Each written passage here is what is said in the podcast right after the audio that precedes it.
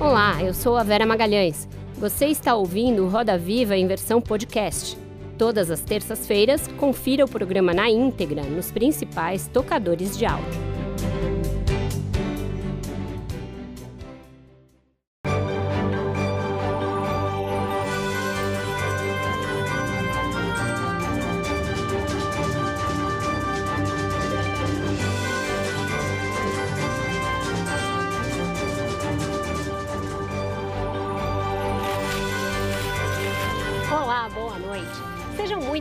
Bem-vindos ao Roda Viva. Estamos no ar para todo o Brasil pela TV Cultura e emissoras afiliadas e conectados ao mundo pelo UOL e pelas nossas plataformas digitais.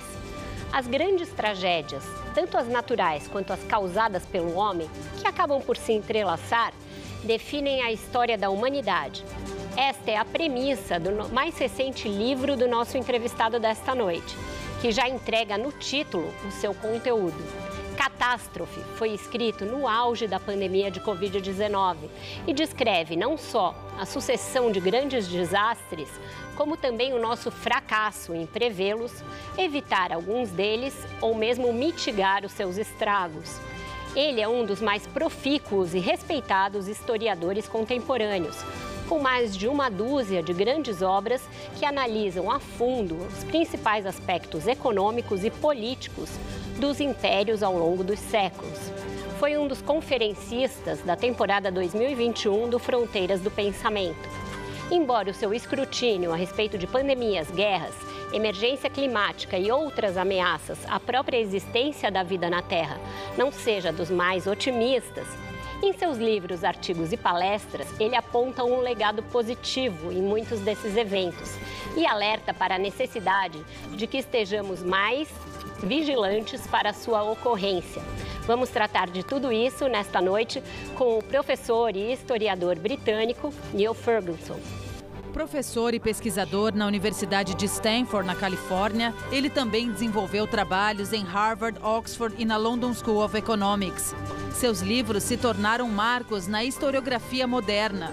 Em Império, ele analisa a ascensão e queda do Império Britânico. Em Civilização, relata os conflitos entre Ocidente e Oriente e mostra como os europeus conseguiram impor seu domínio sobre boa parte do planeta. E no mais recente Catástrofe, aponta o fracasso dos governos diante do desafio de lidar com os conflitos e pandemias. Para entrevistar o Neil Ferguson, nós convidamos Luciana Coelho, secretária assistente de redação da Folha de São Paulo. Carlos Graeb, repórter especial do portal O Antagonista. Cláudia Trevisan, diretora executiva do Conselho Empresarial Brasil-China e jornalista especializada em coberturas internacionais, já tendo sido correspondente na China e nos Estados Unidos. Rinaldo Gama, coordenador do, de conteúdo do Laboratório Arquifuturo de Cidades do INSPER e editor da BEI, e Cláudia Antunes, editora de internacional do jornal O Globo. Contamos ainda com os registros em tempo real do nosso querido Paulo Caruso. Boa noite, Neil. Muito obrigada por ter aceitado o nosso convite para essa entrevista. Eu queria começar é, de onde você parou. O seu livro é, trata da pandemia ainda no seu auge. Você o escreveu até setembro de 2020, então muito no calor dos acontecimentos. Eu queria que você é, fizesse uma análise do que o homem conseguiu num período tão exíguo que mostre que a nossa resiliência a esse tipo de tragédia aumentou. Por exemplo, nós temos uma vacina num prazo recorde. Isso mostra que a gente está melhorando em enfrentar grandes tragédias? I think the answer is uh, yes and no. In some ways, uh, the world did the most important thing in the face of a novel pathogen, which was to find vaccines with high efficacy uh, within a year of the outbreak.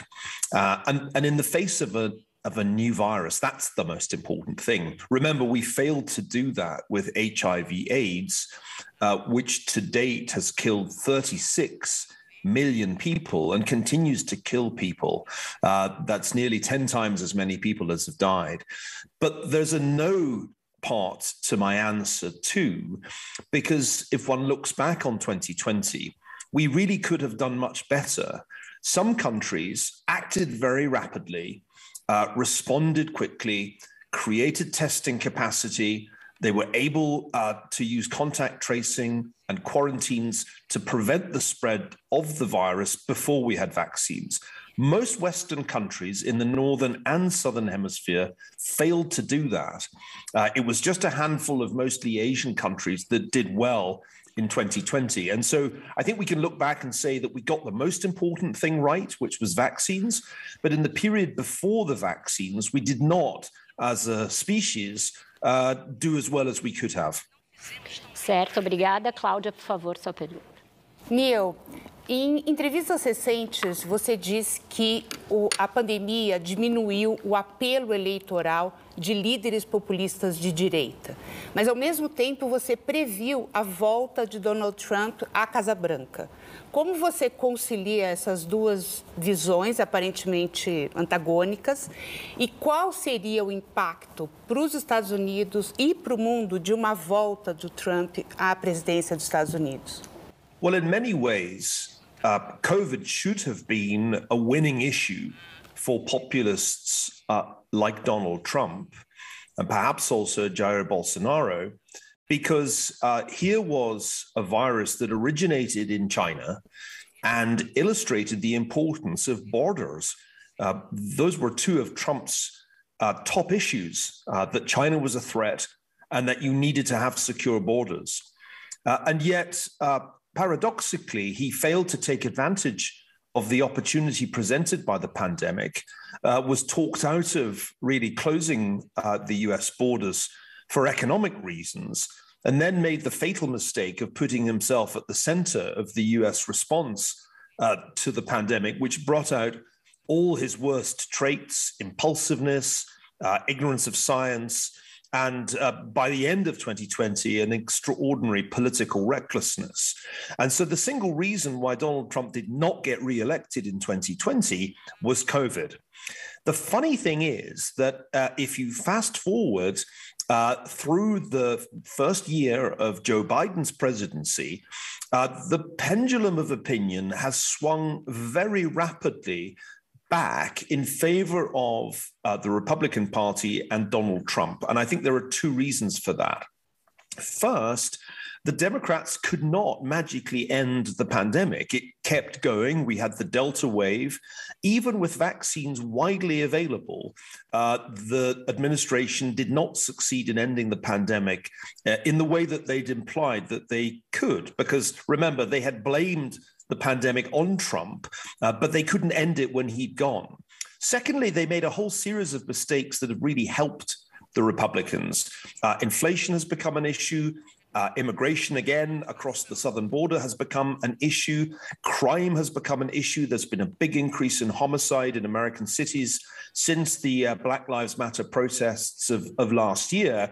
And there's also a great backlash against uh, woke or leftist educational ideas like critical race theory which is why the Republicans just won the governorship uh, of Virginia. Now, Donald Trump, in many ways, is absent from our lives because he was canceled from social media back in January after the January the 6th uh, invasion of the Capitol. At the time, Democrats thought that was great and a huge win. Oddly enough, Trump's disappearance appears to be helping Republicans because people are no longer constantly dealing with Trump's tweets. And the less they see of him, the more I think they begin to realize that there were things about the Trump administration that they liked, and there's a lot about the Biden administration they don't like. Now, 2024 is a long way away. Uh, it's a long time before uh, he has to declare his intention to run uh, as the Republican uh, candidate. But I think the probability at the moment is that he will. And if he does run, it will be very hard for any other Republican to stop him. He has a huge base of support, he has a lot of money already raised. And if he runs, I think he has a very good chance of winning because who are the Democrats going to put up against him? Kamala Harris? He'll destroy her. There won't even uh, be a, a, close margin uh, the way things are going.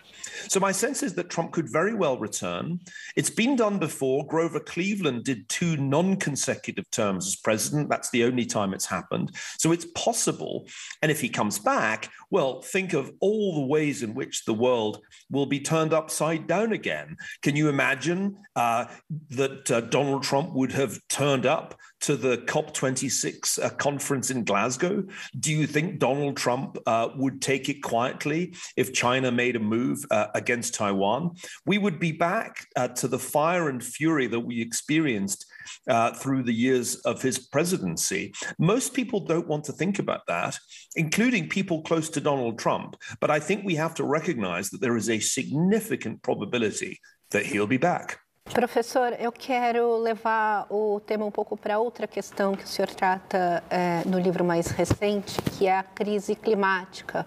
O senhor tem feito é, críticas consistentes a respeito da abordagem assumida por líderes globais para tratar desse problema. Então, é, na verdade, duas questões. Um, qual seria, a seu ver, a abordagem adequada, já que o senhor concorda que o problema exista?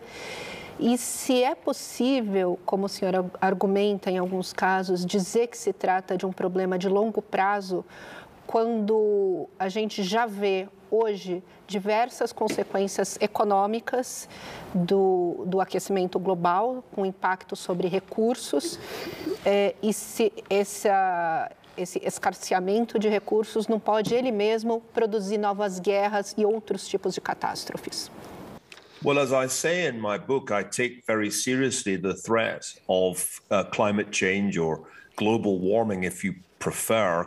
Uh, the way things are going, the planet is going to continue to get warmer on average because we don't yet have a coherent strategy to reduce carbon dioxide and, and methane emissions around the world.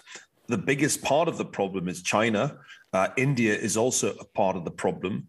But just to give you an idea of the scale of this uh, uh, Asian challenge, since Greta Thunberg was born in 2003, uh, more than 90% of the increase in coal consumption around the world is accounted for by China, and around two thirds of the increase in carbon dioxide emissions. So we have a problem and we lack a solution to it. What is happening in Glasgow, uh, of course, does not really change the trajectory uh, of emissions uh, or of, of warming, as long as uh, the, the leading polluters are, are, postponing action in the way that China and India currently are. China continues to build new coal burning power stations even as we speak, and isn't really going to get close uh, to being carbon uh, neutral or net neutral or net zero with by until 2060. Uh, and India says it won't be there until 2070, and those those deadlines are far too remote. Uh, it means, in other words, that the efforts of uh, Europeans, uh, North Americans, uh, and Brazilians to reduce emissions will not really alter the global trajectory because because the Asian timeframe is is much too extended, and there is no good answer to that question because neither at Paris nor at Glasgow is there any international system that can force China to move forward its transition uh, to renewable energy? The second problem we have is that the European vision, where we rely entirely on solar and wind, or almost entirely on solar and wind power, is not realistic. Those are too variable as sources of energy, and we lack storage technology. Uh, and therefore, we have to continue to use natural gas and probably also nuclear power for the foreseeable future to avoid having terrible volatility in energy supplies and, and prices. And, and that's the second criticism I have of, uh, of what is being attempted right now uh, in Glasgow. In, in the end, it's not realistic to think that the world can be primarily dependent on renewables. There needs, therefore, to be very large scale investment, not only in solar uh, and wind, but also in natural gas and nuclear power if we're to have sufficient energy to meet the world's economic needs. Uh, the bottom line is that climate change is an, an, unquestionable threat to the stability of our planet. It is a relatively slow moving threat compared with a pandemic. It will not kill people so much as it will move them because we will see large scale migration from those parts of the world that become uninhabitable as the temperature rises. It's a very important issue to which we do not yet have a credible solution. And while we're focusing on this issue, we must remember that there are other other risks that we're not paying attention to that can move much faster than climate change. Eu gostaria de saber a sua opinião, voltando à pandemia, a distribuição global de vacinas.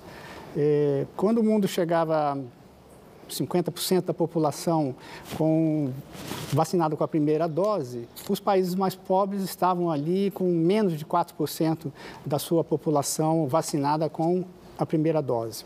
Existe esse, essa meta de chegar no final de 2022 com 70% da população mundial é, imunizada ou seja, dois anos depois do início da vacinação. Eu gostaria de saber a sua opinião sobre isso.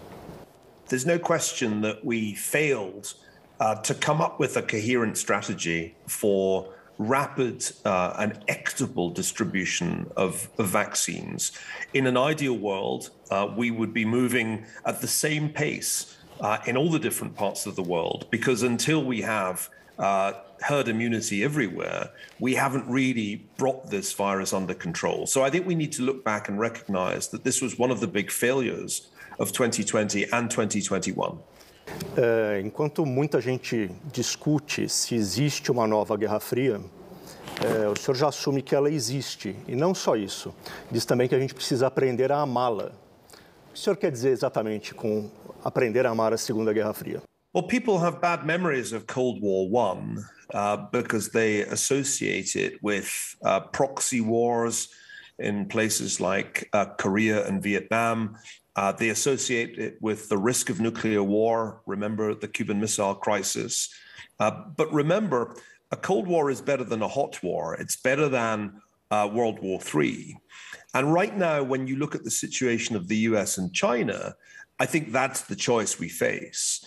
In effect, they're already in a Cold War with one another. They're competing on technology, they're engaged in espionage. There's an ideological piece to it. Uh, there's even a space race going on. Uh, and my attitude to this is that that is all great if the alternative is full blown war over say, Taiwan. Uh, the US does well in a Cold War because it focuses on competing with its rival and doing the best technological innovation it can. And that's why I say to Americans, it's better to embrace Cold War and do what you do best, which is to out innovate the competition, than to risk getting into World War III over Taiwan. Perfeito. Cláudia, por favor, sua pergunta.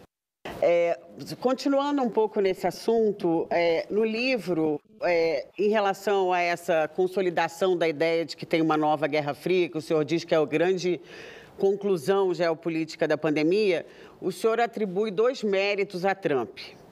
Um foi manter o dólar como uma moeda de reserva dominante no sistema financeiro internacional, e a outra foi tomar medidas para tentar atrapalhar, conter a inovação tecnológica chinesa, o avanço tecnológico chinês, por exemplo, restringindo a exportação de chips e microprocessadores e tal.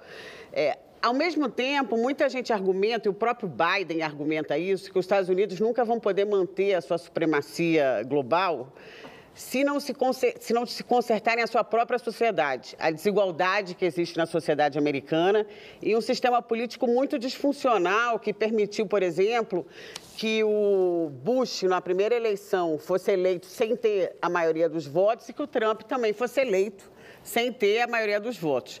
Então, eu queria saber se o senhor vê essa correlação entre a força americana é, para cumprir esse objetivo, que no fundo é que os Estados Unidos querem, que é manter a sua supremacia nessa nova Guerra Fria, e essas questões internas que, inclusive, fazem, por exemplo, que muitos americanos não tenham se vacinado. Muitos países europeus e até sul-americanos, como Chile e Uruguai, passaram os Estados Unidos em proporção da população vacinada. Então, essa questão, essa relação entre a questão interna americana e a Guerra Fria. Well, nobody pretends that the United States is a perfect democracy.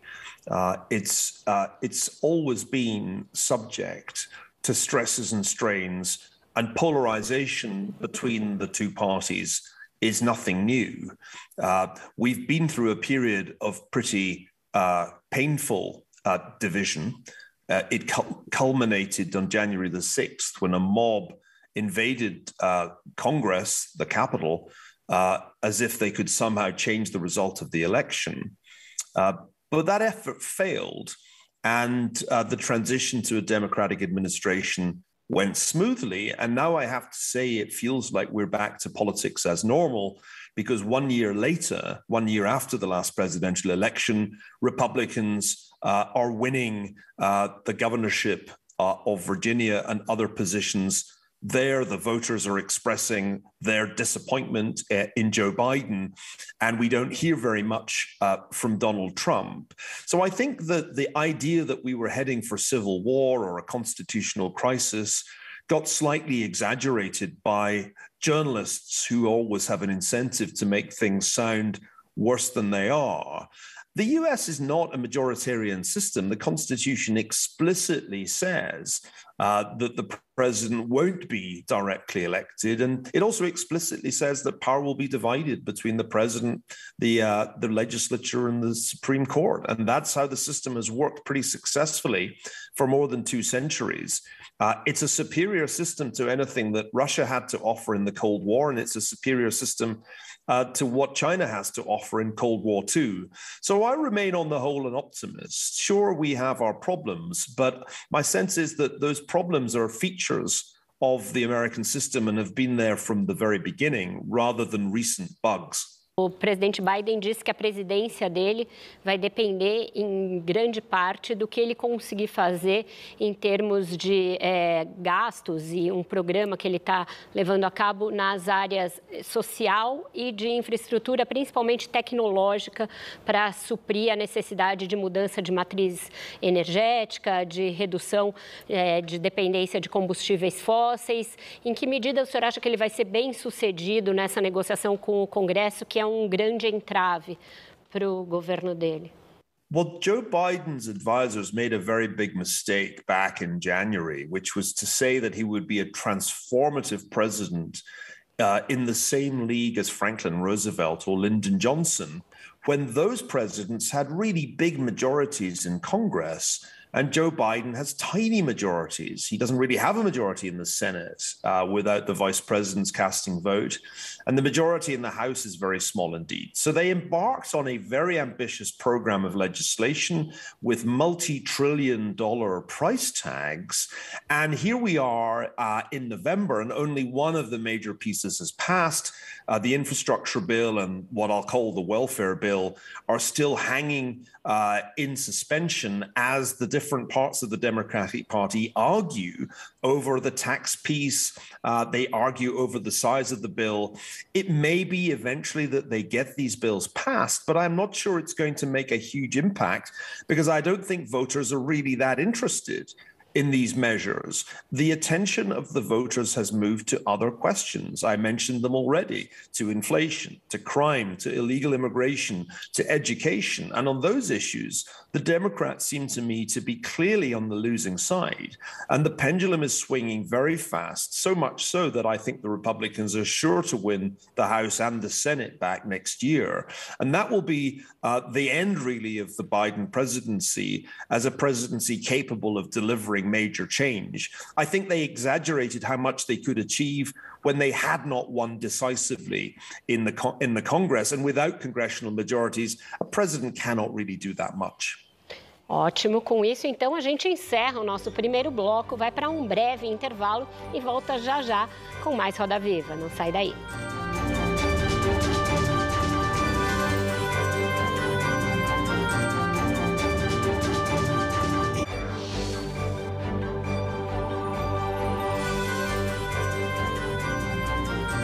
Bradesco, acredite no futuro.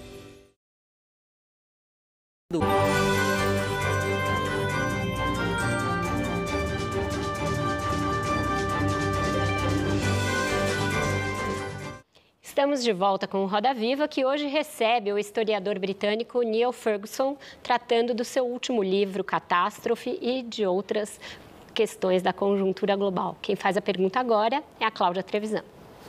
É, professor, no seu livro, é, eu queria voltar à questão da Guerra Fria.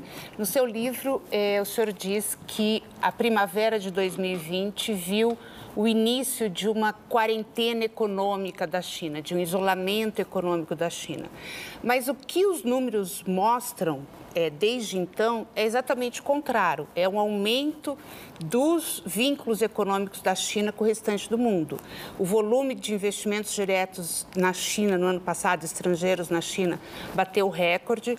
A China fechou o ano com um acordo comercial com os países da Ásia-Pacífico, o RCEP, e pesquisas recentes com empresas americanas e europeias instaladas na China mostram que cerca de 90% delas não têm nenhuma intenção de deixar a China, de mudar suas linhas de produção para outros países.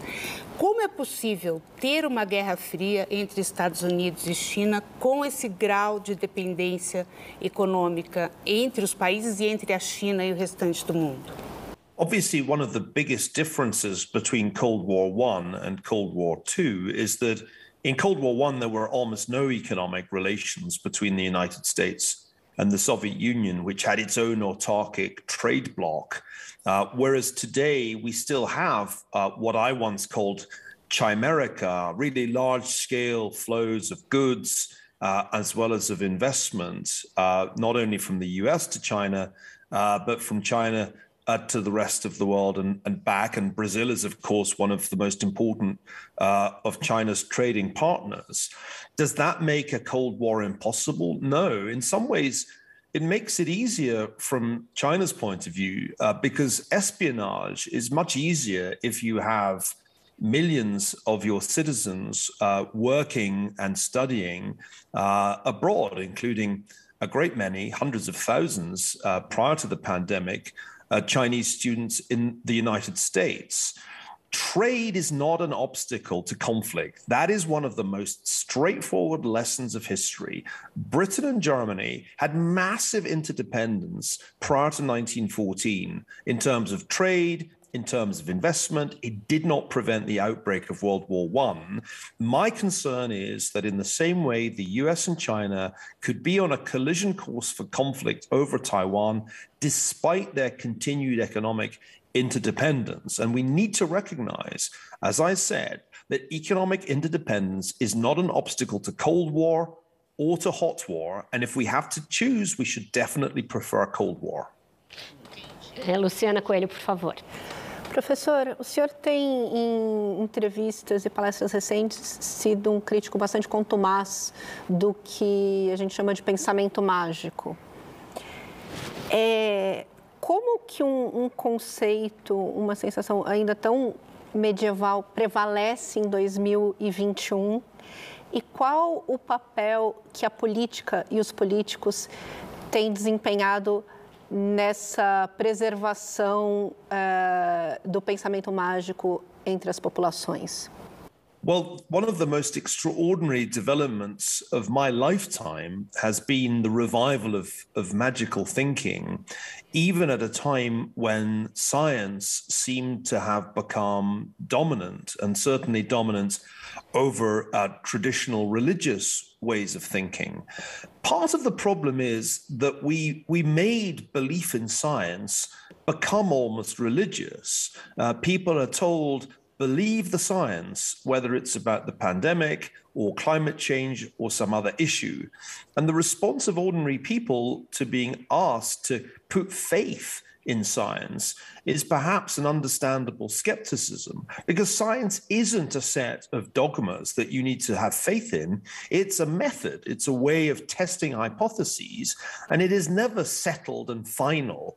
Uh, the problem is that when ordinary people revolt against science, they, they end up believing in magic. And a good example of this is the revival of anti vaccine uh, mysticism, crazy beliefs about vaccines which predated the pandemic but became very widespread when the vaccines started to become available. Now, politicians did a part in making this magical thinking spread. There's no question that politicians on both the right and the left uh, cast aspersions on vaccines as well as on masks and other measures to try to contain the pandemic. But the real damage has been done on social media by big tech companies such as Facebook that did nothing to spread to prevent the spread of misinformation uh, and disinformation. And this predated the pandemic. The anti-vax movement has a long history online, and unfortunately, we underestimated its power. And who knows how many people have now lost their lives because they believed some crazy theory uh, that they came across online about the danger posed by vaccines. Graeb, por favor, depois Rinaldo. O senhor acaba de mencionar as redes sociais e no livro o senhor defende também a ideia de que elas precisam ser mais regulamentadas. Qual é o, o tamanho dessa regulamentação? Qual é o limite dela? Não, e ao mesmo tempo, se eu posso só complementar, é, o senhor criticou também o fato de Facebook e Twitter terem excluído o Trump das redes. É, então, queria saber se tem alguma contradição entre essa opinião sua e a necessidade de regulamentação e, a, e voltar à pergunta do, Gra, uh, do Graeb. Se, que regulamentação, como, por quem? É. Well, of course, right now there is some regulation of the big tech companies. It's just that it's mostly done by the European Commission because there's almost none uh, in the United States. The problem that I've pointed out, uh, and, it, and I pointed it out in my last book, The Square and the Tower, is that under 1990s legislation, the tech companies have a kind of double immunity. Uh, if they host harmful content, they can say, but we're just a platform. It's not our responsibility. But if they engage in censorship, they can say, ah, oh, but we're publishers. That is our right. My argument is not for increased regulation, that is to say, a regulatory body in the United States being given more power, because history tells us that that almost always ends with the big companies controlling the regulator.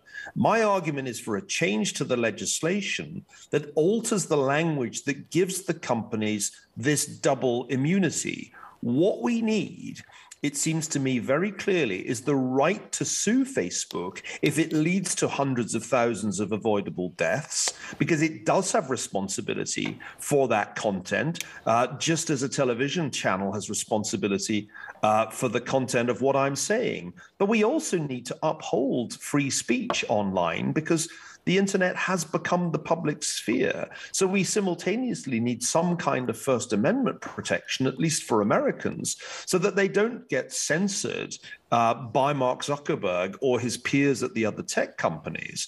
And finally, the case of Donald Trump illustrates precisely my point.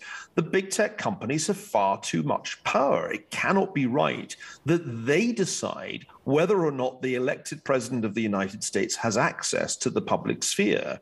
Uh, so the best response to this is not to increase regulation. That's an old and I think usually unsuccessful solution, nor is it to try to break these companies up through antitrust actions, which is what we're currently trying to do. We have to make them more liable for the damage that they do. And that means changing the law to increase their legal liabilities. Perfeito. Rinaldo, por favor. Professor, se alguém havia esquecido, a pandemia fez questão de lembrar que eh, pandemias são quase que sinônimos de cidades. Né? E no seu livro o senhor faz algumas projeções para o pós-pandemia e toca naturalmente eh, na questão das cidades. Né? Eh, eu, claro, ninguém vai voltar para o campo, né? como o senhor mesmo concorda, é, e se voltasse não ia adiantar nada, né, porque toda a, a questão iria ser transferida de um lugar para o outro. Mas, enfim, o senhor é, apostaria nas cidades inteligentes, por exemplo, como um modo de mitigar essa, essa relação é, tão forte que existe entre a, a, difusão, a disseminação, o agravamento da pandemia e a nossa condição de seres urbanos. Mais da metade do planeta vive em cidades. No Brasil, são alguma coisa em torno de 86% da população. Parece que seria muito natural que nós tomássemos providências em relação a isso. Todos nós estamos vivendo cada vez mais nas cidades, não? The world has never been more urbanized and it has never been uh, more interconnected than it was at the end of 2019. And that meant that within a matter of weeks, a new coronavirus could get uh, to just about every continent.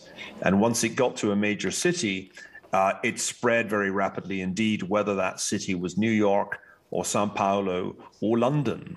Uh, what does this tell us? Well, first of all, we can't give up on cities, as you rightly say, and cities have recovered from plagues far worse than this. Think of all the times that London bounced back uh, from the bubonic plague that began in the 14th century. Secondly, we can be smarter about the problem. Uh, what they got right in Taipei and in Seoul, two big Asian cities that I know well, was that they used testing and tracing and, and quarantining of potentially infected people so effectively last year that they did not have to do complete lockdowns. And their economies were much less impacted by the pandemic uh, as a result. So, the lesson I think uh, for big cities all over the world is you need to be ready because the next pathogen could be worse than SARS CoV 2. It could be a worse disease than COVID 19. And you'll want to be able to react very much more quickly than we did in 2020. In other words, we need to learn from Taiwan and South Korea how to make cities safer before a really bad plague strikes us.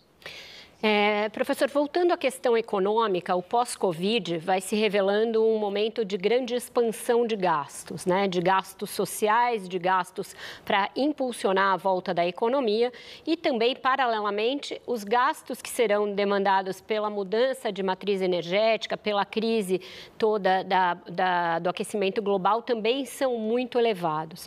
O Brasil vive esse ciclo aí de expansão de gastos públicos e é, que o senhor condena. Eu queria que o senhor falasse um pouco o que, que isso é, prenuncia para o mundo em termos de ciclo econômico e quais os riscos dessa gastança sem limites. Well, there are economists who believe uh, in modern monetary theory and claim that there are free lunches to be had by running deficits and financing them by printing money uh, in the face of any kind of disaster, whether it's a financial crisis or a pandemic, uh, or for that matter, a war. The idea that there are no downsides to large scale deficit finance and money printing is, of course, historically absurd, as anybody who knows the least bit of, of economic and financial history knows. And as Brazil is already discovering, uh, if you, in response to a crisis, run large deficits and finance them through the printing press, there will be inflationary pressures.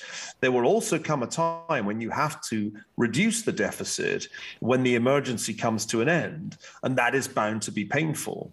Uh, when debt levels get to a certain uh, height, uh, conventionally we think it's around 100% of gross domestic product, you need to do stuff uh, to prevent the debt becoming unmanageably large. Uh, because if you just look at the United States, with a very large stock of debt, even small moves in interest rates have very major consequences for solvency. So I don't believe in the idea that we have some kind of or wonderful free lunch. Uh, that we can uh, run the printing press to our heart's content and have debt uh, piled up to the sky.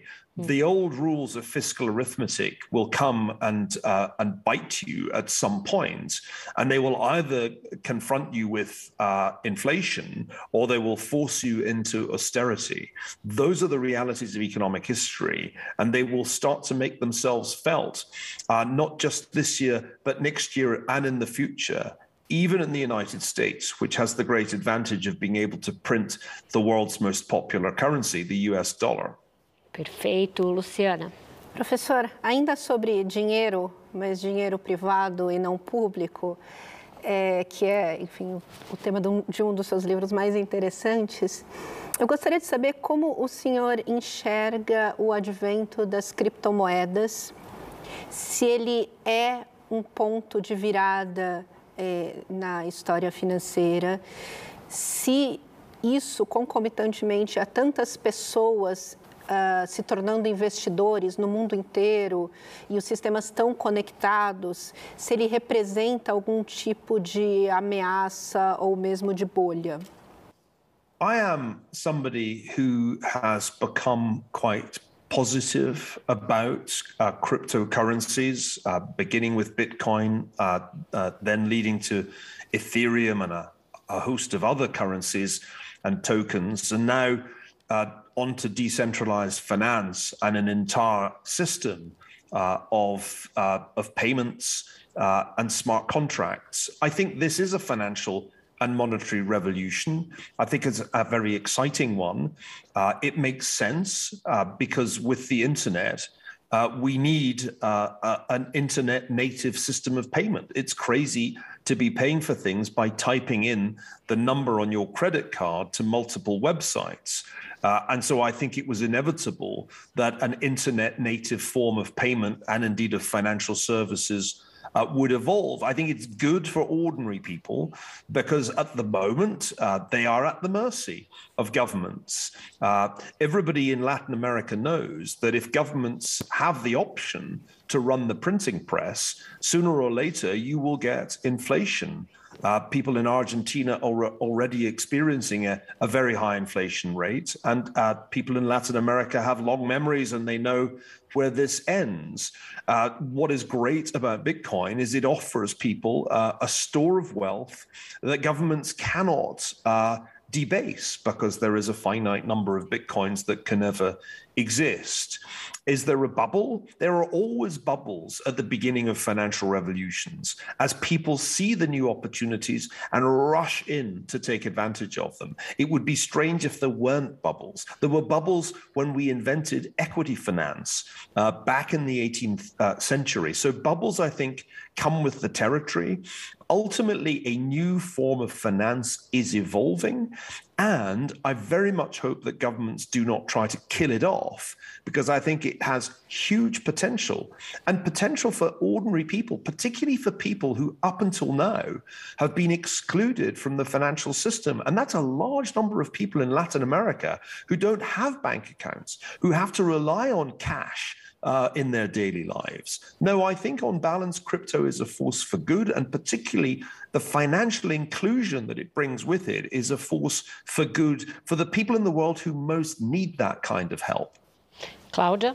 Não, é, queria só complementar até um pouco a pergunta da Luciana. É, num artigo, o senhor escreveu que uma possível grande vantagem da criptomoeda é que ela não, tá, não é regulamentada, não está ligada a um Estado. Supostamente, isso faria com que é, o acesso das pessoas e até a privacidade das pessoas no acesso a, a criptomoeda fosse é, mais bem preservado do que se tivesse um Estado como em todas as outras moedas que existem, né?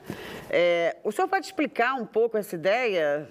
Money doesn't need to be controlled by the state. Payments don't need to have uh, a state uh, approval. Think of bills of exchange, which were used to finance trade all over the world, uh, from the 14th century right down uh, to the present. Uh, so there's an illusion that money is always something that the state produces. That is not historically true. Uh, the second point, uh, which I think is really important, is that we have to make sure that cryptocurrency is not used for criminal purposes. Uh, remember, the easiest form of money for criminals is cash. Uh, so the banknotes that we are so fond of um, are really the true cryptocurrency, the, the currency that you can't trace. Uh, which can be used for all kinds of transactions. But we need to make sure that cryptocurrency is not used for criminal activity, uh, just as we need to make sure that banks and credit cards are not used for criminal activity. But that's not a difficult thing to do. What we should not do, I think, is adopt the Chinese approach, which is to create a central bank digital currency that puts every transaction of every citizen under the surveillance of the government, whether they are engaged in criminal activity or behaving completely honestly. And that is not the kind of monetary system that a free society should have. We should have the ability to trace the criminal activities, but we should not assume that everybody is a criminal and every transaction needs to be under surveillance. And in that sense, I think uh, decentralized finance is much preferable as a system to central bank digital currency, which is what the Chinese are doing. And I very much hope we do not copy them. Graieb, por favor. O senhor põe muita ênfase nas instituições como sendo a melhor ferramenta para lidar com catástrofes que são, por definição, imprevisíveis. Então, qual, qual é a, a, a régua? Como é que nós construímos instituições melhores e mais capazes de, ligar, de lidar com, com catástrofes? E, por outro lado, qual é o papel dos líderes quando surgem esses grandes momentos de erupção na história? Posso completar aqui? Só uma claro, observação? É, já que, só, só um, um complemento, como o colega falou dos líderes, o senhor insistiu é, no, em muitas entrevistas e no livro, o senhor defende a ideia de que os líderes populistas, como Trump e Bolsonaro, é, não podiam ser responsabilizados diretamente pelo que aconteceu em seus países durante a, a, a pandemia. Então, só queria aproveitar essa pergunta que ele faz sobre líderes, é, envolver esse raciocínio é, de que a a, culpa, na verdade, na sua opinião, estava num, num grau intermediário, no, na burocracia dos sistemas de saúde. No caso brasileiro, isso é, um, acho, uma questão muito complexa. Desculpa te interromper, Rinaldo. Acho que a gente vai poder esmiuçar melhor o caso brasileiro. Acho que mere merece uma pergunta à parte. Vamos deixar ele responder só para não ficar muito longo, por favor. Well, let me begin by saying that most disasters are inherently unpredictable. We know that a pandemic can happen, but we could never know exactly when it would begin and, and what form it would take. The same applies to a massive earthquake in, in California, where I live. We know that one can happen, but we just don't know when it's going to strike and how big it will be. So that's the first important thing to realize. You cannot prophesy the next disaster. You cannot see the black swan before it appears. Secondly, for that reason, public agencies, no matter what their responsibility, have to react rapidly when a disaster strikes speed of response is more important than prophetic power. Uh, most public health bureaucracies in the Western world reacted much too slowly to the news that there was a new coronavirus spreading uh, in part of China and wasted a great deal of time all the way until March last year before they really recommended uh, drastic non pharmaceutical interventions. Uh, and I think uh, it's important to, to recognize that that happened in countries with populist leaders, but it also happened in countries without populist leaders. If you look at the performance of Western democracies in 2020, there was not a big difference between those with populists and those without populists in power. And the reason for that, I think, is clear.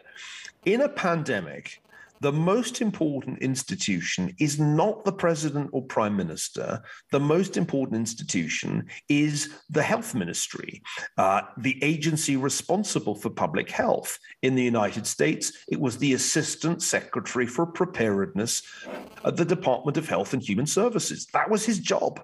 Uh, and what we can see looking back is that that agency had produced a pandemic preparedness plan that was 36 pages long and did not work. And the same was true in the UK, where there was a plan that did not work. And it was true in most European countries too. Now, I do not say that Donald Trump and Jair Bolsonaro and Boris Johnson and Narendra Modi and any populist leader did a great job last year. They mostly did a terrible job. They mostly misunderstood the nature of the threat. They mostly gave the public bad advice. And when they intervened in the decision making process, they generally made things worse. But that doesn't explain the very high excess mortality in many countries, which had much more to do with the failure to make testing available, uh, the failure uh, to uh, identify through contact tracing potentially infected people, the failure to quarantine the potentially infected, and the failure to protect the elderly. Those mistakes were not made by presidents, they were made at the level of public health bureaucracies and often provincial governments. And that's why it's a big red herring, it's a big distraction to try to blame what happened in 2020 on the populists. In the United States, Donald Trump has been gone since January. Has the pandemic stopped? Even with a vaccine that his government found through Operation Warp Speed, the pandemic has kept going. And that is because it is not all about the president. Com isso, a gente precisa ir para um breve intervalo, mas a gente vai retomar a partir daí, porque eu também tenho questionamentos a partir disso que ele está falando. Vamos para um breve intervalo e já voltamos.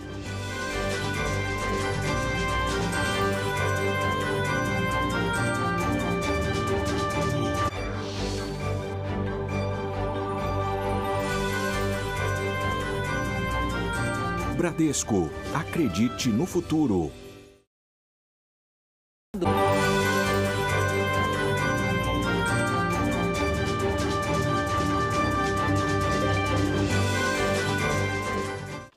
Estamos de volta com o Roda Viva, que hoje recebe o historiador britânico Neil Ferguson.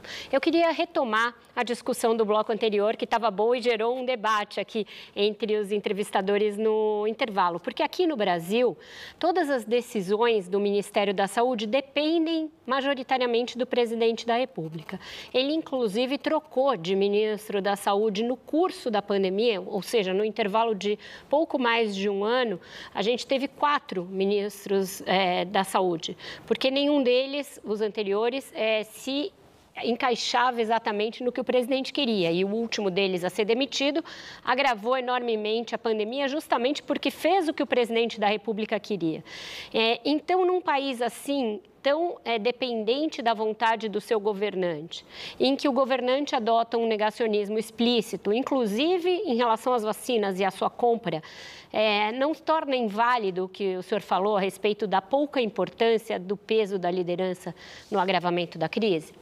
Well, I don't want to uh, get drawn into the details of Brazilian politics. I'm an American based academic and haven't been to Brazil for more than two years. Uh, clearly, uh, it has been a recurrent theme of media coverage uh, of Brazil uh, that President Bolsonaro intervened even more than I think Donald Trump did in the Brazilian public health response. But it's also a theme, if you study Brazil closely, uh, that uh, Brazil is not a dictatorship and considerable power still continues to be uh, wielded by the political parties in in the con- Congress. Moreover, the question that needs to be asked is a counterfactual one: Would Brazil have avoided uh, significant excess mortality with a different president? You can ask the same question about the United States. Would things have been different in 2020 if someone else had been president, if Joe Biden had been elected earlier, or if somehow Hillary Clinton had been elected in 2016? And I think the answer is that it would have been somewhat different. It might have been somewhat better. Uh, with a non populist president, but I don't think it would have been massively different because the things that caused excess mortality uh, in a country like Brazil were not that different from the things that caused it uh, in Peru uh, and in other uh, countries in the region.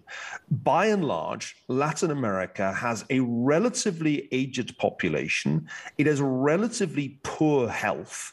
uh, therefore quite significant comorbidities.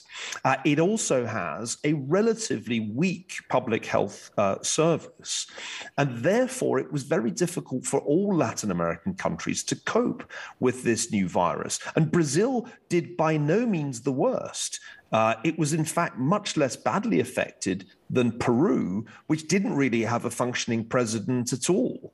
Uh, so I think it, it's tempting, very tempting, uh, to blame uh, everything on populist presidents who were unpopular already amongst many people, particularly journalists last year. But I don't think it's entirely convincing to say that a different president would have a, had a much better success. You know, show me the country in Latin America that succeeded uh, in dealing with COVID 19. Latin America tends to do badly in pandemics. It did badly in 1957 58 with the Asian flu, it did very badly in 1918 19 with the Spanish flu. So let's not make it too simple a story. By all means, you blame Bolsonaro for the mistakes that he made, just as I blame Trump for the mistakes that he made, and I blame Boris Johnson for the mistakes that he made. But let's not kid ourselves and pretend that it would all have been fine if somebody else had been in those jobs. É, todo mundo acho que quer complementar. Eu tinha cortado a Cláudia e a Luciana tem algo é. em relação a isso. Vai, podem ir. Não, eu queria fazer uma correção, porque o Brasil tem sim um sistema de saúde pública eficiente, extremamente capilarizado e muito experimentado em vacinação, que é o que se provou ser um grande ponto de virada para nós aqui no Brasil nessa pandemia. Feita essa correção, eu queria perguntar. E diferente que... do Peru, que não tem um sistema parecido, né? É, é incomparável. É, o Brasil ele tem um sistema bastante funcional.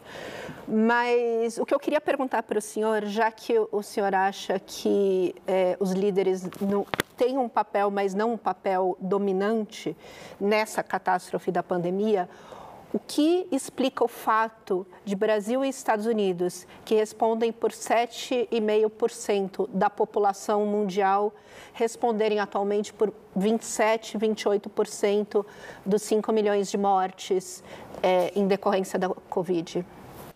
Well, two points. First of all, in 2020, vaccines were not available, and the issue was whether countries were capable of doing successful non pharmaceutical interventions. Uh, in practice, no Western country was able to do sufficient testing, contact tracing, isolating, or protecting to prevent the spread of the virus. There really was no country that got this right, uh, and certainly none in Latin America. Uh, so we, we shouldn't have a debate about vaccines. Once the vaccines were available, uh, then the question really became how quickly they could be uh, deployed. And in that respect, Brazil uh, did well, as did the, the, United States and the UK. Uh, so that, that, that question is a different one from my point. The kind of things you have to do before the vaccines are available are very difficult to do in an economy like Brazil's. Are you saying there should have been a much tighter lockdown of the sort that they attempted in Argentina? I'm not sure that would have worked, and it certainly would have had enormous uh, economic costs. The second point I want to make is that if you look at the excess mortality around the world, uh, it varies enormously uh, from country to country. We don't have reliable data from some countries. It's very hard to know what the true death toll, for example, in Russia is. But when you add it together, uh, you can see that the really significant excess mortality occurred in a variety of countries, some of which had populist leaders and some of which did not. Uh, Belgium did as badly as Britain. Belgium did not have a populist leader in, in 2020. Uh, and Latin American countries, including Peru and Ecuador, did significantly worse than uh, Brazil, I don't think one could claim that politics really explains the variations that we see in the excess mortality data. Notice also, uh, some East European countries did very badly indeed in late 2020 and 2021. I don't think one can explain that uh, in terms uh, of political populism. Ultimately, the way in which this virus spread, particularly when new variants appeared, posed profound challenges to middle income countries because they did not have the capacity to do large scale testing and contact tracing. And those were the only ways to contain the spread short of total and drastic lockdowns, which were very economically disruptive. So please let's not oversimplify this debate. It was an extremely challenging uh, threat that COVID 19 posed, and only a tiny number of countries, including uh, Taiwan and South Korea, can be said to have got it right. Eu gostaria de voltar à questão da desinformação. É, tanto nos Estados Unidos quanto no Brasil, é, os líderes do país foram é, alguns dos principais propagadores de desinformação. E no seu livro você chama né, essa é uma epidemia de, de desinformação, uma infodemic.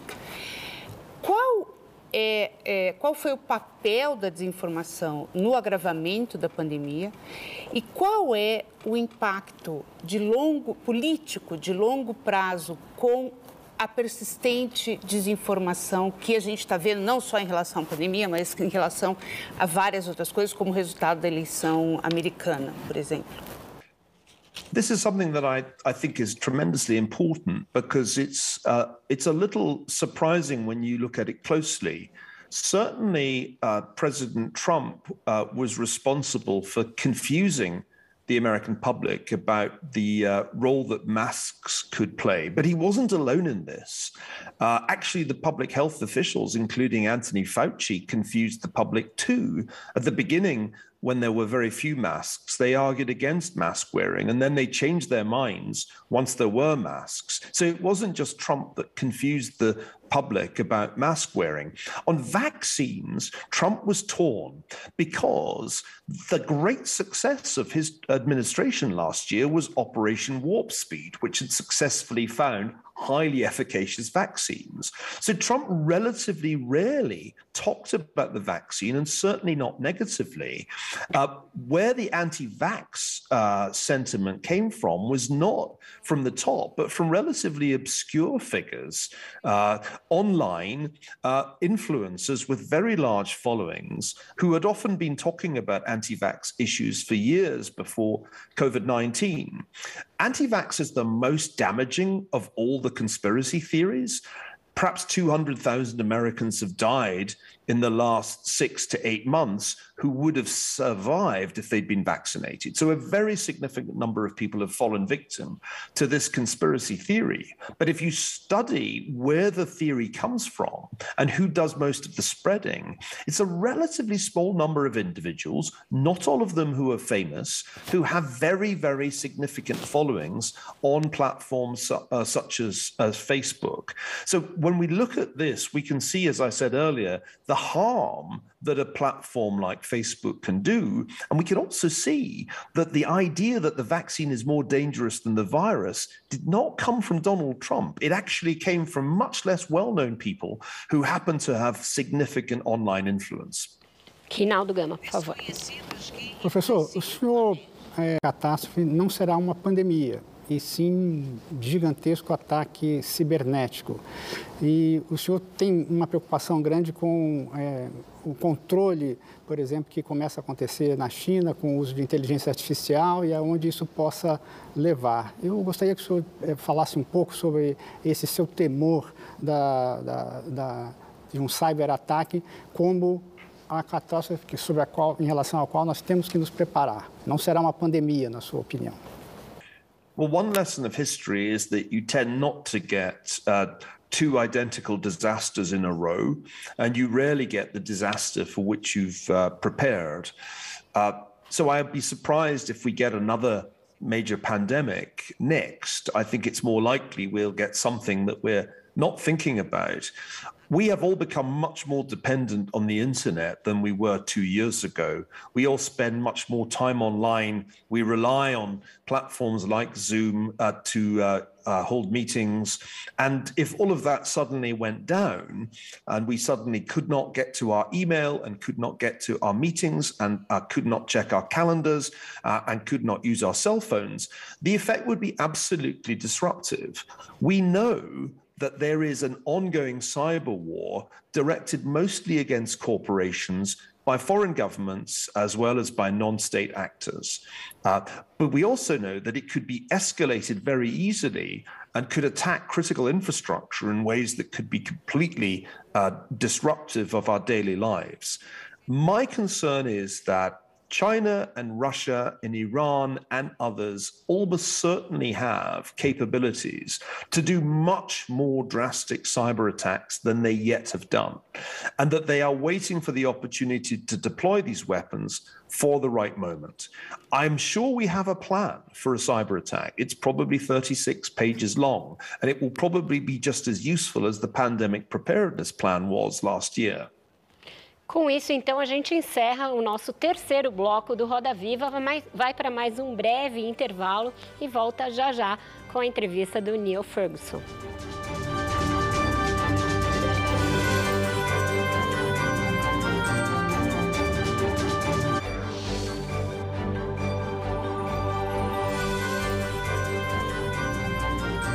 Bradesco, acredite no futuro.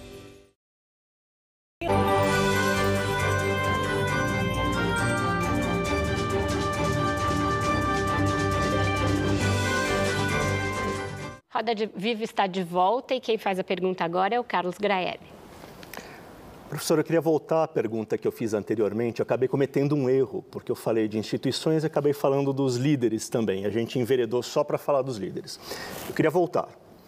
Afinal, o que a gente pode fazer para estar mais bem preparado para lidar com o imprevisível, que é basicamente o que representa uma catástrofe? I think one really important thing I learned from writing this book is that institutions can be very good, but then they get worse. I'll take the case of the Centers for Disease Control, which is a crucial part of the American public health system. If you go back to the 1950s, when it was quite a new institution, it was very good at its job. Uh, the way in which CDC responded uh, to challenges like uh, Asian flu or polio was very impressive. Indeed, the whole administration of Dwight Eisenhower looks remarkably impressive today because of the speed with which it could respond to a crisis over time, institutions tend to become bigger and more bureaucratic. You have probably noticed this in Brazil too. It's a general tendency of public agencies to add employees and become more complex and slower moving. Because the defining characteristic of bureaucracy is, by and large, to postpone decisions, to form subcommittees, and to wait for more data.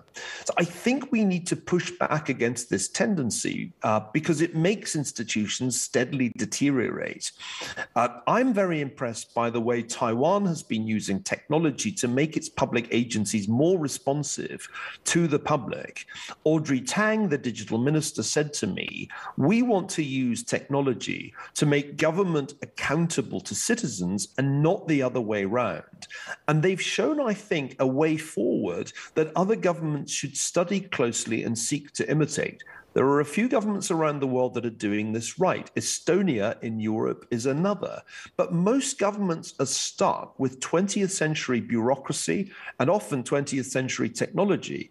And that means that when a crisis strikes, they're far too slow and miss the opportunities for early intervention, early action, early prevention. Cláudia Antunes. Eu queria voltar, na verdade, é... no na, primeiro bloco da, do, do Roda Viva, quando o senhor falou do risco de que essa, o que o senhor considera que seja hoje uma guerra fria se torne uma guerra quente em, em Taiwan. Então, é, todo mundo sabe que conhece seu trabalho que o senhor é um, é um é, sempre considera que os impérios de língua inglesa foram benignos, né? É, e aí eu queria te perguntar se o senhor considera que essa aliança que acabou de ser formada de segurança entre os Estados Unidos, o Reino Unido e a Austrália, ela contribui para aumentar o risco de uma guerra quente ou ela diminui o risco de uma guerra quente? E se o fato da França ter sido escanteada dessa aliança representa alguma coisa politicamente do ponto de vista da política externa americana e da articulação com seus aliados? Well, my work does not say that empire is always benign. Quite the opposite. Most empires think of the uh, Soviet Empire or the Nazi Empire or the Imperial Japanese Empire are anything but benign. What my work does say is that most of what we call history is the history of empires, and we shouldn't pretend otherwise. Uh, it would be very hard indeed to write the history of uh, South America without talking about empires, wouldn't it? Uh, so we need to recognize that empires are a feature of human history. And uh, there is an American empire today, which has really existed uh, uh for close to a century. Uh, it's a little different from other empires, uh, not least because it refuses to admit that it's an empire, but it's an empire with military capability that is global, with economic reach that is global, with a cultural reach that is global. This empire has many defects. It has made all kinds of mistakes in the past, most recently in Iraq and Afghanistan. Uh, but it is, I think, preferable to the kind of empire that China is building uh, an empire based on uh, one party rule, uh, hostile to individual liberty, and based on an increasingly intrusive system of surveillance. If China is to become the dominant power in the world, that world will be a less pleasant world for everybody else uh, than the world uh, of American uh, primacy. And so we think we need to do what we can to try to check China's ambitions and to make sure that it doesn't become the dominant power in the Indo Pacific or indeed in the world. The way to do that, uh, to avoid conflict, is definitely by diplomacy. And both uh, AUKUS, the recent uh, agreement with Australia and the United Kingdom, and the Quad, the quadrangle, if you like, uh, with uh, Japan and India and Australia are steps, I think, in the right direction that will discourage China from taking the kind of risky action that might lead to war in Asia, perhaps over Taiwan, perhaps over some other issue. É, aproveitando essa questão dos impérios, é, recentemente o senhor comparou a saída dos Estados Unidos do Afeganistão, uma saída bastante atabalhoada e caótica, é, ao declínio do Império Britânico, em alguma medida. Queria que o senhor explicasse quais os paralelos que o senhor vê entre as duas coisas e se isso é, mostra aí algum risco para essa hegemonia americana que o senhor ainda vê prevalecer num futuro próximo. Well, most people think that empires rise, reach a peak, and then decline and fall. But that's not really what happens. Uh, some empires last a very long time, and some last a very short time. And empires go through ups and downs. Uh, the British Empire had its share of reverses, uh, not least in Afghanistan in the 1840s, but it also came back uh, from those setbacks and was able to control Afghanistan's foreign policy uninterruptedly from 1879 uh, to 1919. Uh, Britain continued to exercise significant influence around the world after it had lost its American colonies in the American War of Independence. So empires have uh, good decades and, and, bad decades. The United States had a bad decade in the 1970s when it was defeated in Vietnam, but came back in the 1980s uh, to win Cold War One. And I think we see a similar pattern today. The United States certainly humiliated itself in Afghanistan this year. Joe Biden's administration completely bungled uh, the withdrawal from Afghanistan and allowed the Taliban uh, to celebrate a decisive victory after a 20 year war. There was really nothing much that was good about the way things looked in Kabul. And it's still a disaster, in my view, that the Taliban are now back in control of Afghanistan. Could this mean, uh, or could this be a sign of American decline? Maybe, uh, but equally well, it could just be one of those setbacks that currently that occasionally happen in the history of an empire. We'll see, perhaps, if there is a showdown over Taiwan, if the United States is really an empire in decline, or whether it's simply going through one of its difficult decades right now. Não, eu só queria perguntar, para mim não ficou claro se o senhor considera que os Estados Unidos deveriam ter continuado no Afeganistão. Well, I think it could easily have continued with the presence that it had, uh, let's say in, in 27, 2018, uh, before Donald Trump decided to seek a peace deal with the Taliban and and uh, commit to withdrawing troops. Remember, it was Trump's deal that Biden executed. Uh, the cost of the war by 2017 18 was not excessively high.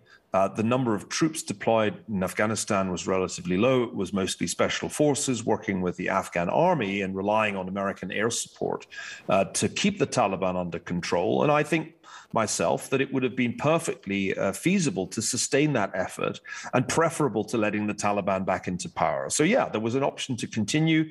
Uh, the United States should have continued, and one day uh, uh an American administration will come to regret abandoning uh, Afghanistan to the Taliban because it will have consequences for Americans, uh, just as allowing the Taliban to run Afghanistan had consequences for Americans on 9 11 in 2001, 20 years ago.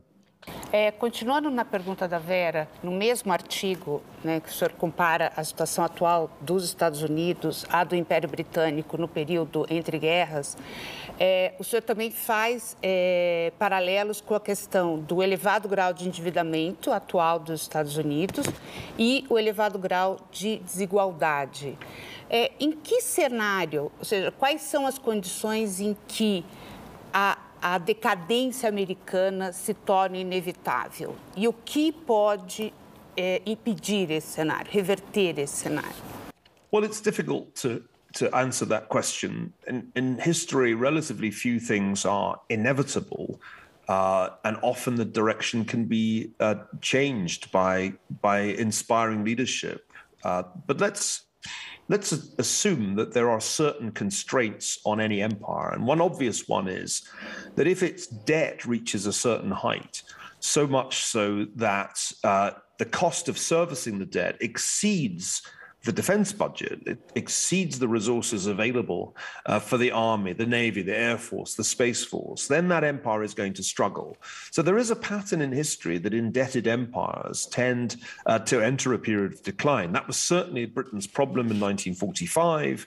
Uh, Britain did not want to abandon its empire, but financially it was forced to. And there is a scenario in which the United States gets into that position uh, that it can no longer afford to sustain its overseas commitments because its debt burden has become uh, too great.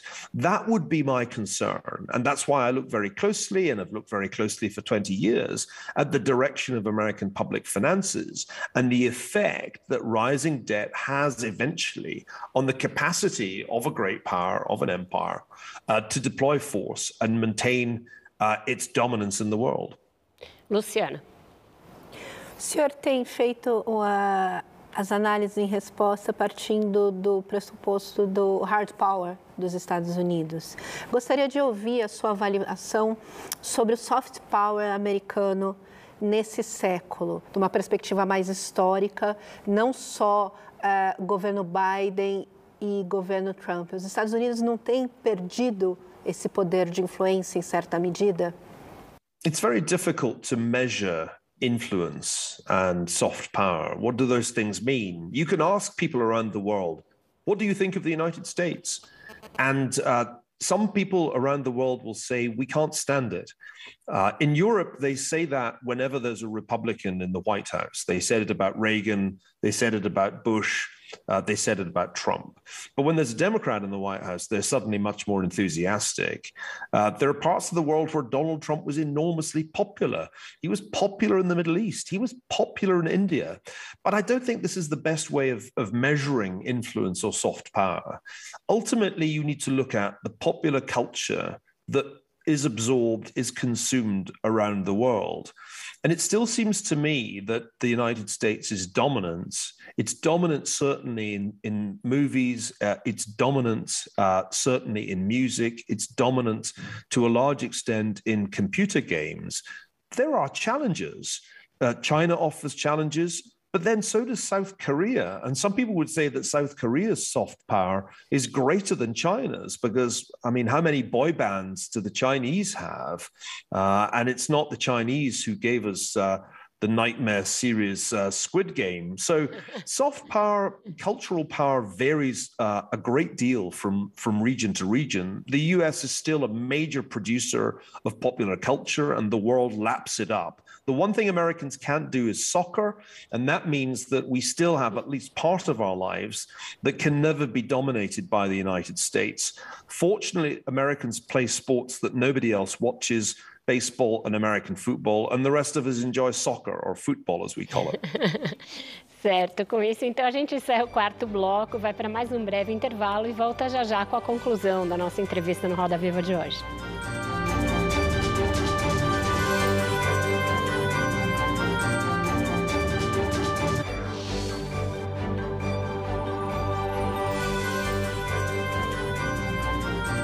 Bradesco, acredite no futuro. São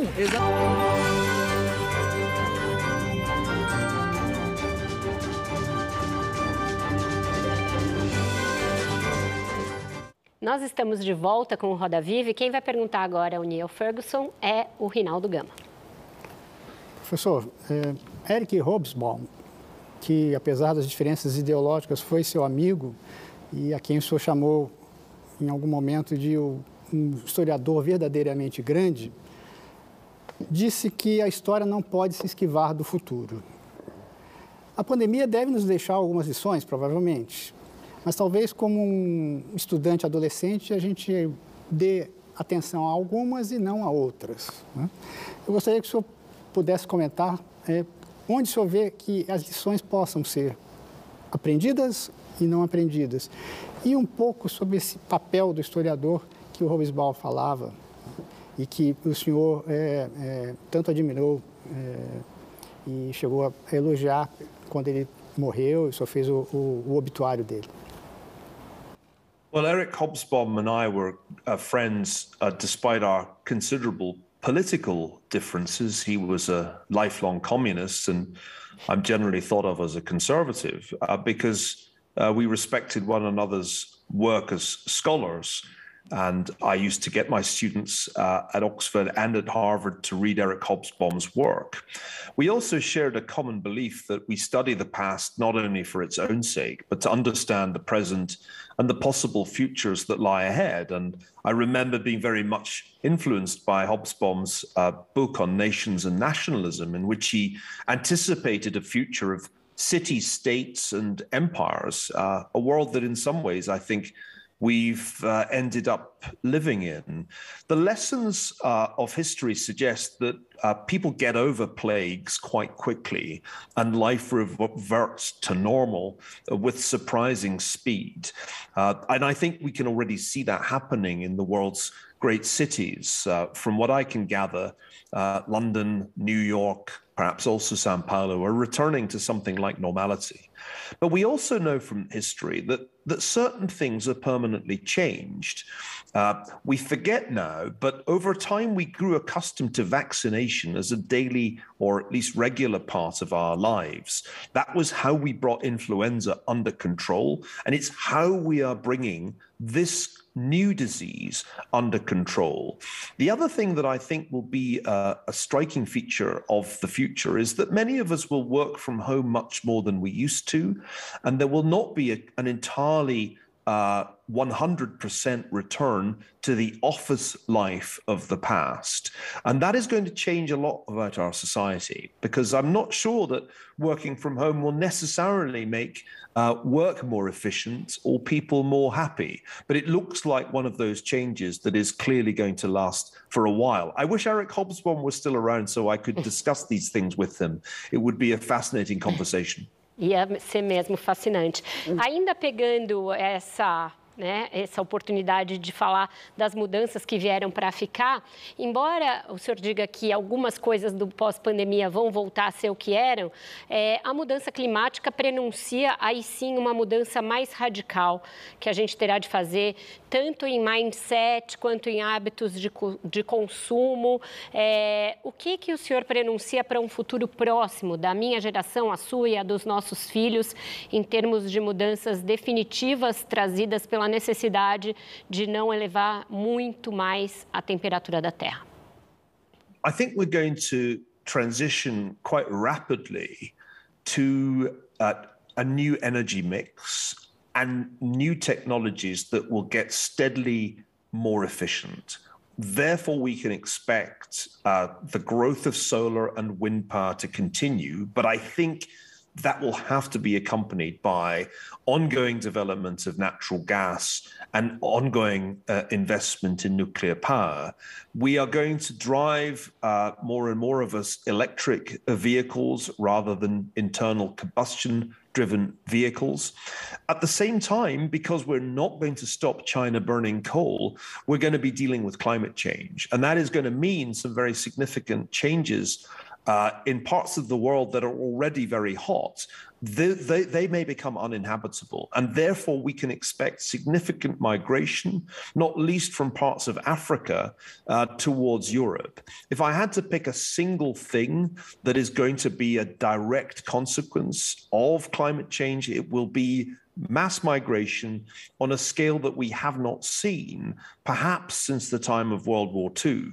And, and, that, of course, comes after a period when we've already had quite a lot of migration from failed states uh, like Venezuela or Syria. This will be a new kind of migration driven mostly by climate change. And I'm not sure that we're really ready for this. I'm pretty sure Europe is not ready, but I'm also sure that it's coming.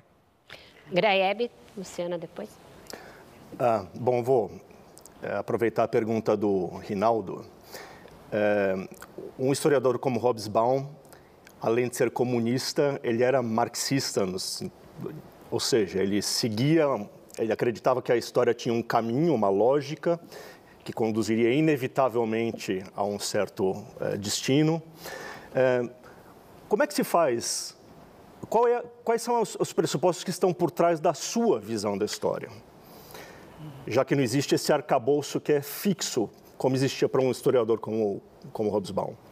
Well, I used to joke that I was, in fact, a Marxist, but I was just on the side of the bourgeoisie rather than the proletariat. But that was uh, really just a joke. My approach to history uh, has been characterized uh, by three ideas. Uh, the first idea I already mentioned most of history is the history of empires uh, and empires are uh, are not all good and they're not all bad. Uh, they are just the way in which a great deal of human organization has happened.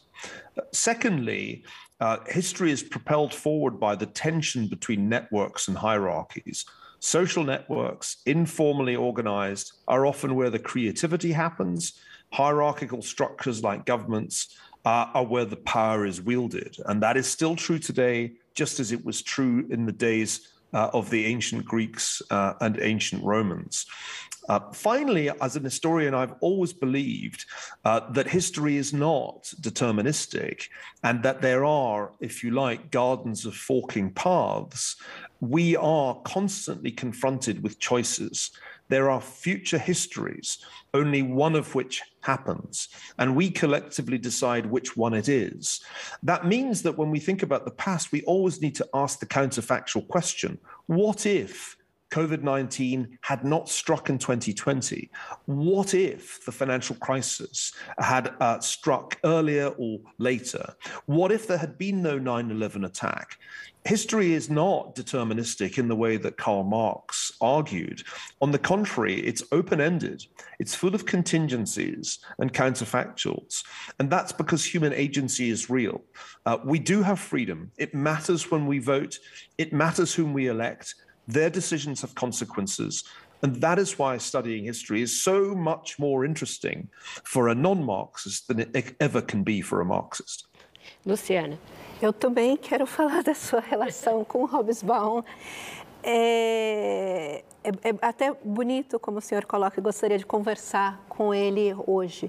Debates como seriam o seu com ele, eles têm se tornado cada vez mais escassos nas, nas nossas sociedades. Existe uma tendência de cerceamento do discurso e de eco, né, de que aquele discurso fique apenas sirva apenas para um determinado grupo de pessoas, cada vez mais forte.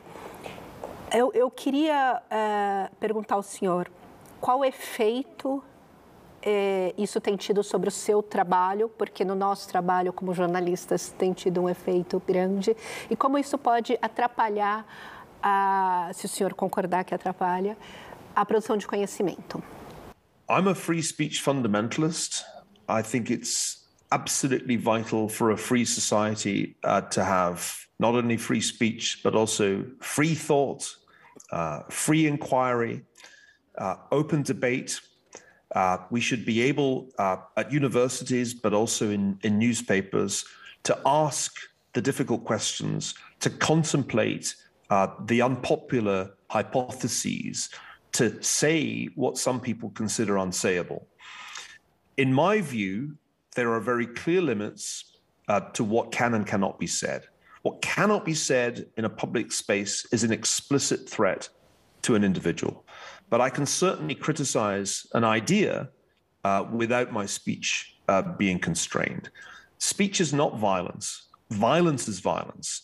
And when people uh, on the left, but they also do it on the right, try to close down certain ideas because they claim that they're dangerous, uh, my argument is that it is not ideas that are dangerous. It is censors, it is people who try to shut down debate who are dangerous.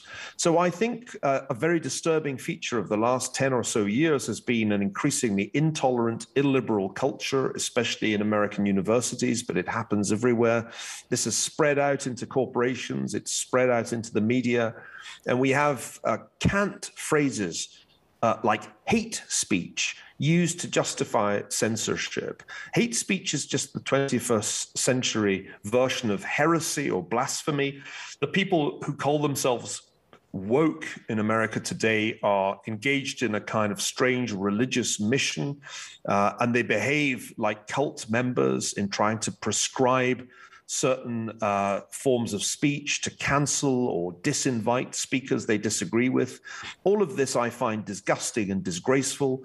Uh, nothing can be more harmful to a free society than to shut down uh, free thought and free speech, especially in universities, which are the very places where these things should be cherished uh, and preserved.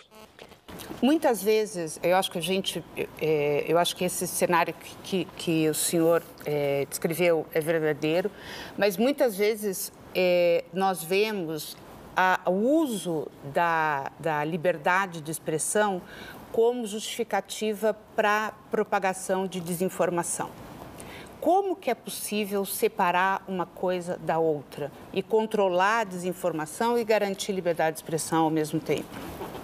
Well, Eric Schmidt, uh, formerly of Google, once said that he was in favor of free speech, but not for bots. That is to say, we need to be very careful about the ways in which the internet can be used to uh, exploit our vulnerabilities as human beings. Uh, there should not be free speech uh, for Russian trolls in American elections either. So there are clearly problems that are new uh, that arise from the uh, the internet that a free society has to grapple with. But censorship is not the answer. Uh, I think that's critical. Uh, if you are confronted with uh, misinformation or disinformation, the cure is information. If you're confronted with lies, the cure is truth. Uh, if you're confronted with an idea you disagree with, then you better come up with a better one and you better have some evidence to support it. Uh, we cannot solve the problems that we confront as a species by shutting down debate. That is not how we're going to find technology that solves the problem of, of climate change. Uh, it is not the way that we're going to find out uh, solutions to the problem, the recurrent problem of pandemics. I find it deeply depressing that so many people in academic life and in the media and on social media have nothing better to do than to try to what other people say and prevent them from saying it. Uh, this is a completely destructive approach to uh, to debate, uh, which has failed in the past. It took a long time to get Europe and the European world to accept free speech. It took a long time to reduce the power of religion, reduce the power of the church to censor what we can say.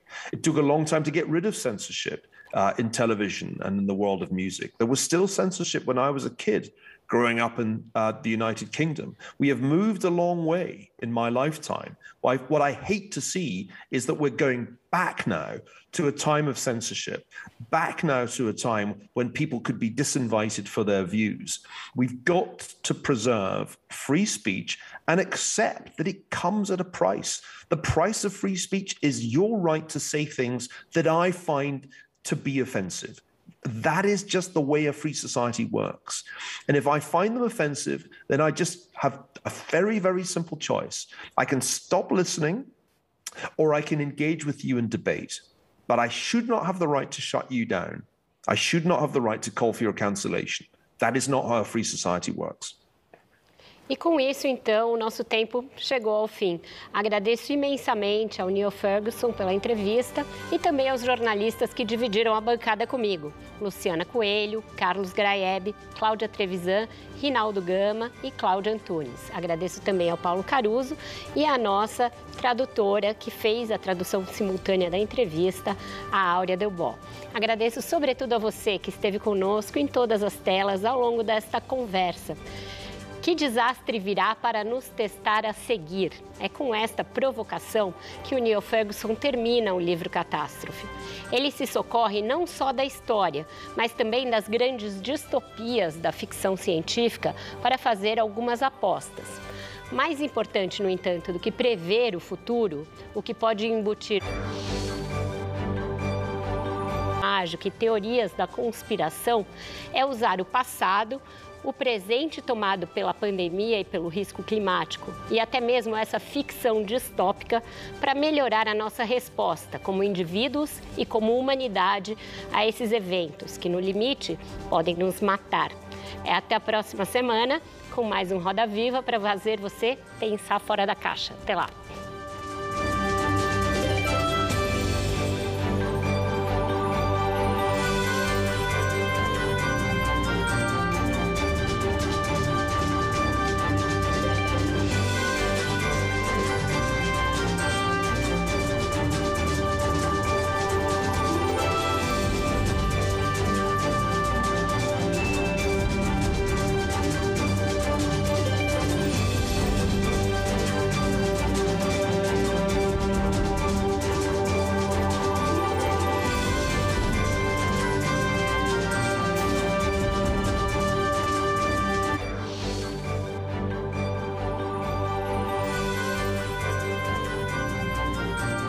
Bradesco. Acredite no futuro.